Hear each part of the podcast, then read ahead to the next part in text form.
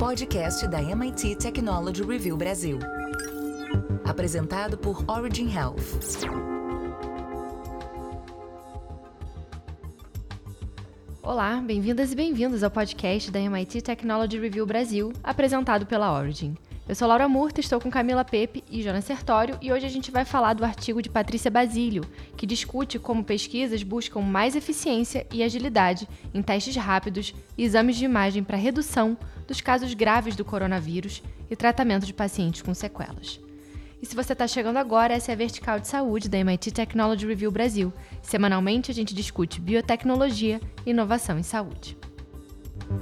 Faça parte da comunidade MIT Technology Review Brasil e assine nosso conteúdo em mittechreview.com.br barra assine.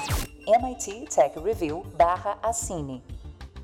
Mesmo com uma queda significativa nos registros de casos de Covid-19 no Brasil, as sociedades médicas e os infectologistas, eles ainda se debruçam sobre pesquisas para entender como proteger principalmente os grupos identificados como mais vulneráveis – a ciência indica que algumas pessoas, além de terem maior risco de apresentação da doença de forma grave, são mais suscetíveis à apresentação do prolongamento dos sintomas e de outras sequelas.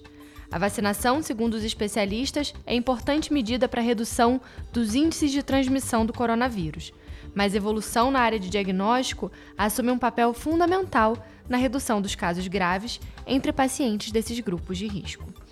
Camila, a gente sabe da importância do diagnóstico precoce na Covid, que diminui as chances de um quadro grave e internação na UTI, por exemplo. Mas qual é a limitação com os testes que a gente tem atualmente? Laura, a infectologista do Hospital Sírio-Libanês, Miriam Dalben, explicou que os testes atuais não conseguem detectar o vírus quando a carga viral do paciente está muito baixa, por exemplo, no início do quadro. Então, no melhor desempenho que eles possam ter, acabam perdendo até 30% de casos positivos. Para que o diagnóstico precoce de fato tenha efetividade, é preciso oferecer testes rápidos da Covid-19 com desempenho acima dos que são fornecidos atualmente. Uma pesquisa realizada pela Sociedade Europeia de Microbiologia Clínica e Doenças Infecciosas também apontam para esta mesma análise feita pela doutora Miriam. O estudo mostra que os testes caseiros têm uma sensibilidade relativamente alta, entre 75% e 80%, para identificar pessoas com alta probabilidade de contágio, ou seja, apenas durante o pico da carga viral, não no início da contaminação. Os resultados também sugerem que pacientes sintomáticos que testaram negativo inicialmente devem realizar o exame novamente em até dois dias. Por esse motivo, a infectologista Sumiri Sakabe, do Hospital 9 de Julho, reforça a necessidade do isolamento de pessoas com suspeita da doença, mesmo com a redução do índice de transmissão do vírus. Os primeiros sintomas podem variar de pessoa para pessoa e podem incluir diversos sintomas. Sumiri fala que eles podem variar de coriza, dor de garganta, obstrução nasal, tosse, febre, calafrio, dor no corpo, diarreia, alteração de paladar ou olfato e até dor de cabeça. E reforça que hoje já se sabe que os sintomas e a duração da doença variam e têm diferentes graus de gravidade. A doutora Miriam traz um ponto importante, abordando que o cenário deve ser alterado conforme o aprimoramento tecnológico. Pesquisas científicas avançam para melhorar a acurácia dos testes caseiros e ampliar o diagnóstico das doenças virais como um todo. Ela avalia que existem algumas iniciativas para trazer testes mais acessíveis do ponto de vista de custo e de tempo, mas a ideia é que façam o diagnóstico de forma rápida, detectando três ou quatro vírus ao mesmo tempo. Esse seria o mundo ideal. Jonas, e trazendo um assunto né, que é bem atual, como é que a inteligência artificial ela pode ou até tem contribuído nesse cenário de diagnóstico da Covid? Bom, Laura, a equipe da pesquisadora Cláudia da Costa Leite, da Faculdade de Medicina da Universidade de São Paulo, criou em 2020 a plataforma RadVid19, que identifica lesões pulmonares em tomografias por meio da inteligência artificial e auxilia os médicos no diagnóstico da Covid-19. A ferramenta contribuiu com o diagnóstico mais assertivo de pacientes da rede pública e privada durante a fase mais crítica do vírus, e por esse motivo foi selecionada para o Fleury Lab, que é um espaço de fomento à inovação e à tecnologia da rede de laboratórios Fleury. Com a queda da transmissão do vírus, o estudo recentemente ganhou um novo foco. identificar o nível de agravamento da doença nos pacientes, principalmente dos que fazem parte do grupo de risco, para prescrição do melhor tratamento. Com os indicadores, a avaliação da tomografia pelos médicos se torna mais acurada e menos subjetiva. A equipe já tinha tentado criar algoritmos para detectar quando o pulmão não está normal, então aproveitaram que já existia esse desenvolvimento e colocaram um padrão de Covid-19. Treinaram inteligência artificial e isso acabou dando certo mesmo para os pacientes que não desenvolveram casos graves eles conseguiram fazer o diagnóstico precoce e oferecer um melhor tratamento. De acordo com a pesquisadora da USP, a equipe já tinha tentado criar algoritmos para detectar quando o pulmão não está normal. Então, eles aproveitaram que já existia esse desenvolvimento e colocaram o padrão da Covid-19. Treinaram a inteligência artificial e isso acabou dando certo mesmo para pacientes que não desenvolvem casos graves. Assim, eles conseguiram fazer o diagnóstico precoce e oferecer um tratamento melhor. Camila, o artigo ele também traz o papel fundamental que o diagnóstico tem para evitar o agravamento da Covid-19 em idosos, por exemplo, que integram o grupo de risco. Além desses grupos, quais outras preocupações relacionadas à doença ainda seguem em discussão e fomentam nessa necessidade de um teste diagnóstico com melhor desempenho? No caso dos idosos, Laura, segundo Marco Túlio Sintra, que é vice-presidente da Sociedade Brasileira de Geriatria e Gerontologia, a SBGG, quando esse tipo de paciente está com uma saturação baixa, o tratamento com antibiótico e corticoide pode levar mais tempo, o que desfavorece a sua evolução. Além disso, ele explica que esse paciente ele perde a chance de utilizar medicamentos específicos para o vírus. Uma outra preocupação de Marco Túlio Sintra está relacionada chamada Covid longa, quando os sintomas persistem por mais de três meses após o contágio. Ele diz que existe um risco de os sintomas do prolongamento da doença serem acompanhados pela perda cognitiva do idoso. Então, para ele, qualquer medida, seja farmacológica ou não farmacológica, que possa reduzir a gravidade da doença, faz diferença para a pessoa, principalmente nessa idade. A inquietação dele está baseada em evidências científicas. Um artigo publicado em 2022 na revista The Lancet destaca que o risco de pessoas desenvolverem a Covid longa pode estar relacionada com a idade.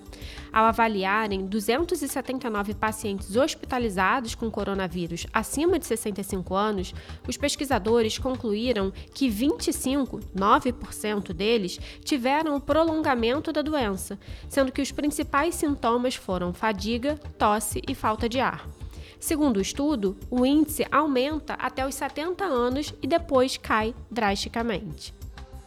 E hoje a nossa entrevistada aqui no podcast é a doutora Miriam Dalben, que é médica infectologista do Hospital Sírio-Libanês. Bem-vinda, doutora Miriam. Obrigada, é um prazer estar aqui.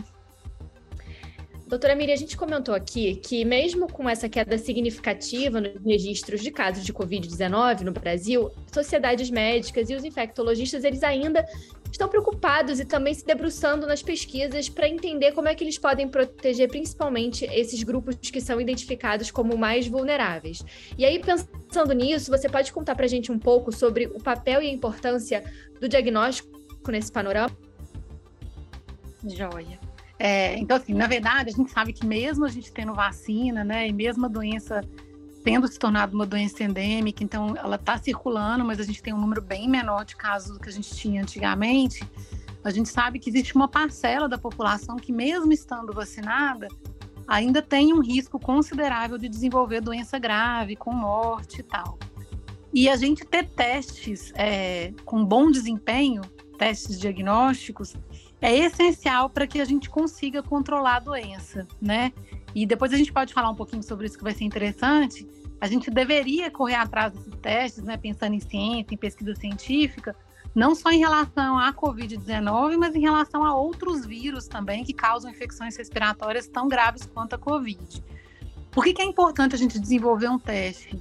É, a gente precisa de testes é, que sejam mais acurados, né? Então, hoje a gente tem testes que têm um bom desempenho, né? Mas os testes que a gente tem, que são testes rápidos, bem acessíveis, que são aqueles até autotestes ou testes rápidos que a gente pode fazer na farmácia ou na UBS, são testes que no comecinho da infecção eles têm uma taxa de falso negativo que é muito alta, né? E mesmo nos dias em que o teste tem o melhor desempenho, que seria lá para o terceiro dia de sintomas, mais ou menos, eles chegam até ter até 30% de falso negativo.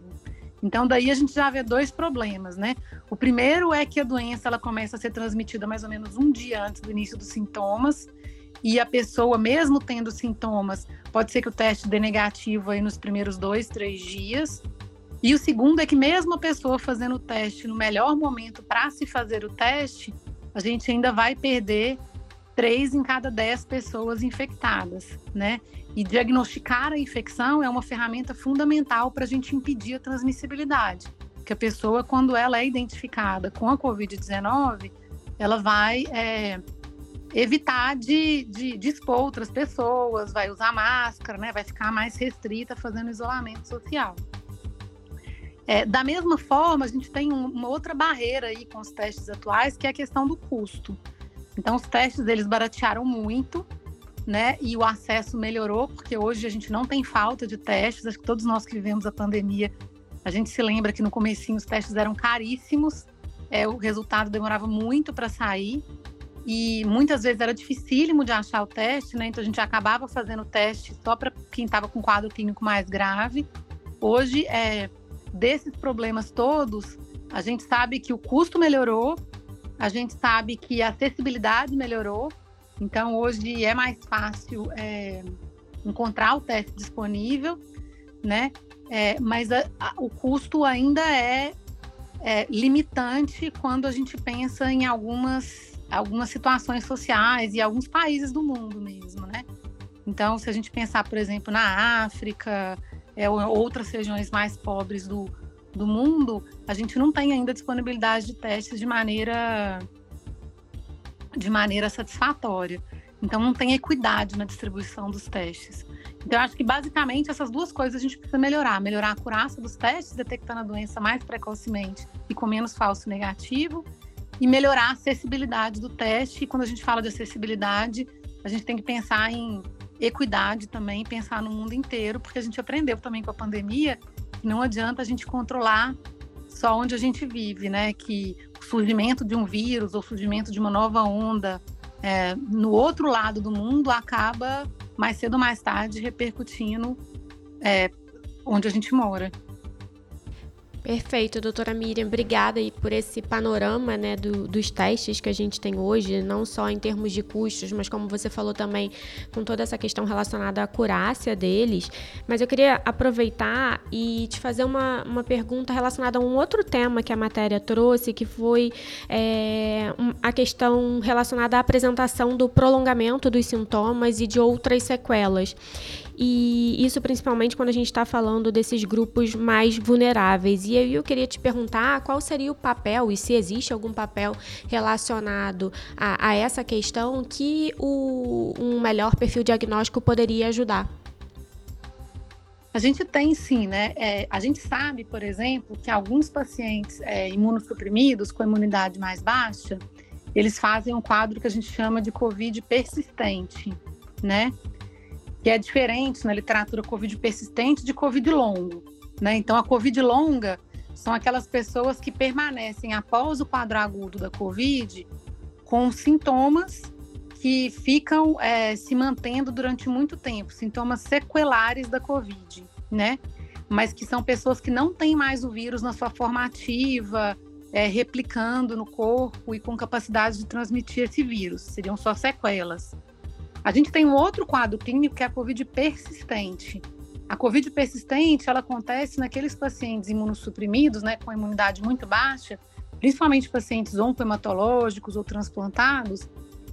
E nesses pacientes, diferente da COVID longa, na COVID persistente, o vírus ele continua se multiplicando e continua é, é, a, a COVID continua sendo transmitida e a gente tem relatos aí de pacientes que ficam com essa Covid persistente, com o vírus multiplicando no corpo, causando estrago no pulmão e transmitindo para outras pessoas por mais de 90 dias, né?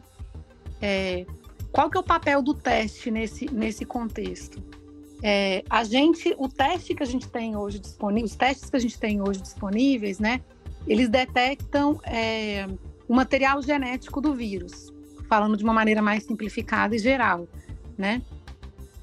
E, mas eles não conseguem detectar se esse material genético que a gente está encontrando ali, ele é um material genético residual que sobrou ali, mas de um vírus que não tem a capacidade de infectar outras pessoas, ou se ele é um material genético de um vírus que está ali replicando. É, a forma da gente fazer isso hoje, de ter essa, essa, essa confirmação, é fazendo uma coisa que a gente chama de cultura de células. Então, alguns trabalhos para avaliar por quanto tempo as pessoas transmitem a Covid, eles pegaram essa secreção dos pacientes, colocaram essa secreção em cultura de células para ver se esse material genético que estava ali, ele tinha capacidade de infectar outras células em cultura. Foi através disso que a gente identificou que 70%, 80% das pessoas transmitem por até sete dias, mas a gente tem é, um resíduo aí de pessoas, 18%, que transmitem por até 10 dias, né? Tanto que hoje a gente libera as pessoas do isolamento depois de sete dias, mas desde que elas continuem usando máscara até 10 dias, por exemplo, né? Essa cultura de célula, ela não consegue ser feita em larga escala é, e para num, num, sistema que não seja um sistema de investigação científica no laboratório, porque ela é extremamente cara extremamente dispendiosa, então ela, ela depende de muita gente trabalhando em cima dessa cultura de células, é caro, demora tempo, então não, pode, não tem como colocar isso é, numa escala comercial, por assim dizer, e, e, e de atendimento à saúde, né? Então seria de fato interessante se a gente tivesse um teste que conseguisse mostrar para a gente se aquele material genético que a gente está identificando ali, ele se trata de um vírus ativo, vivo, ou só de resíduos de material genético do vírus. Por que, que isso seria importante? Porque a gente sabe que tem pessoas que desenvolveram uma imunidade tão boa com a vacina contra a Covid que transmitem ali por no máximo três a cinco dias.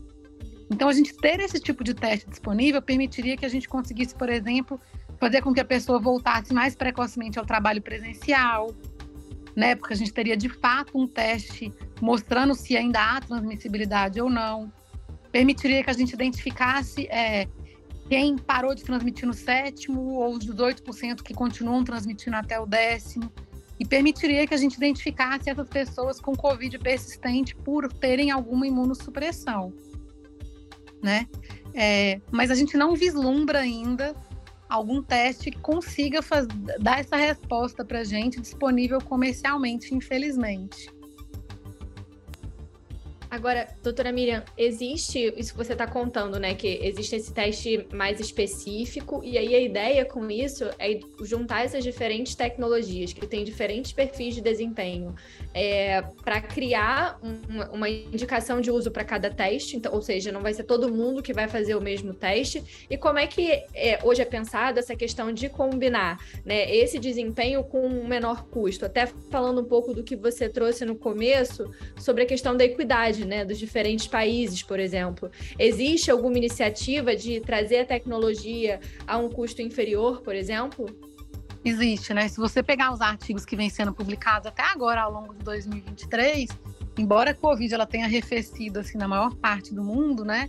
É, as pesquisas em torno de diagnóstico mais acurado e mais acessível, é, não só da Covid, mas de outros vírus, ela, ela continua acontecendo, né?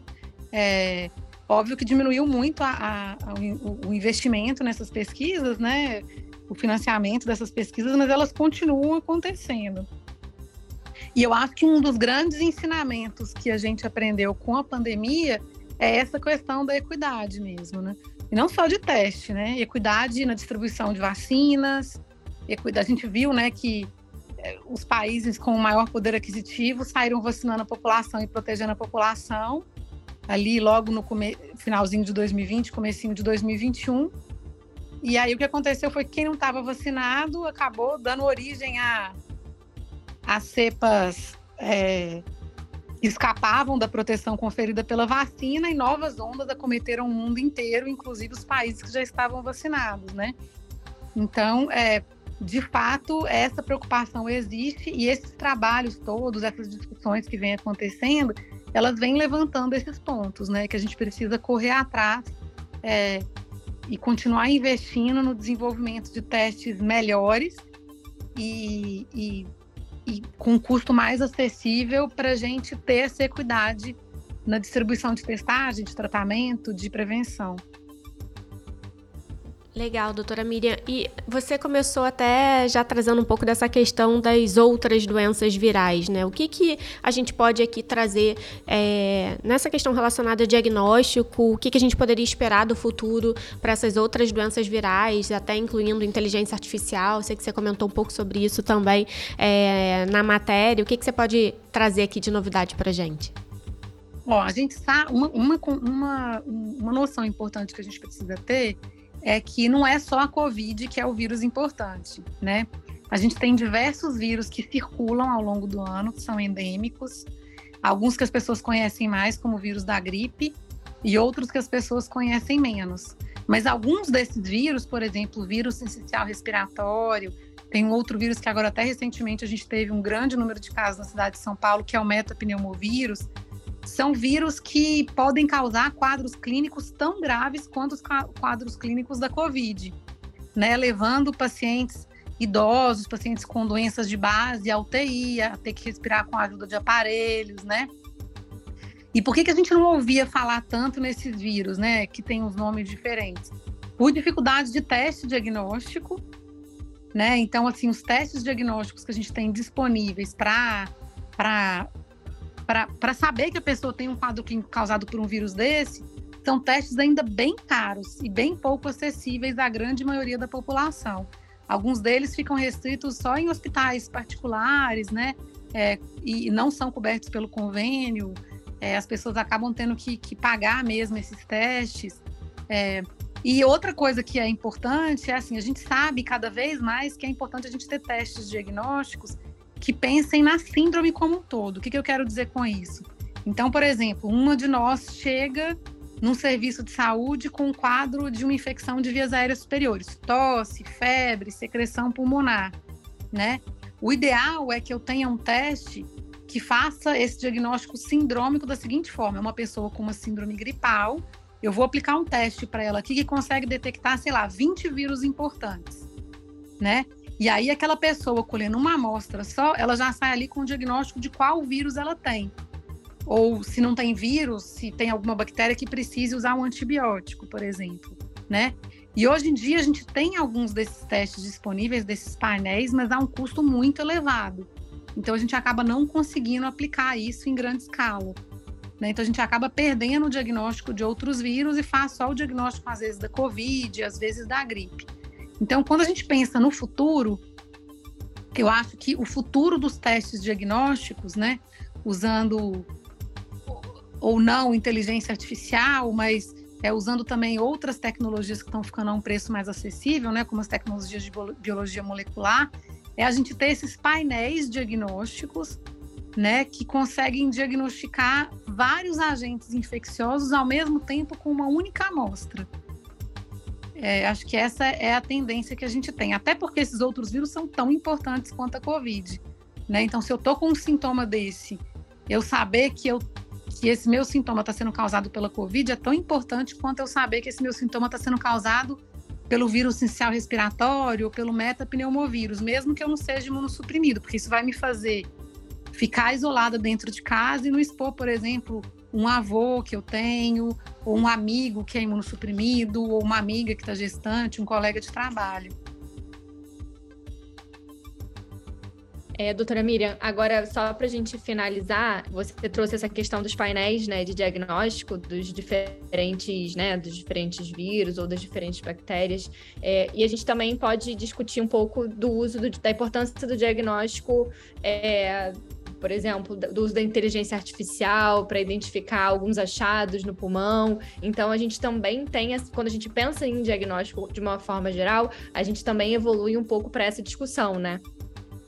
É, na verdade, quando a gente pensa, por exemplo, em inteligência artificial para identificar achados no pulmão, por exemplo, em tomografia, também é uma coisa super interessante, mas a gente pensando em, em em prevenção, em diagnóstico, isso acaba acontecendo numa fase um pouco mais tarde no quadro clínico do doente, né?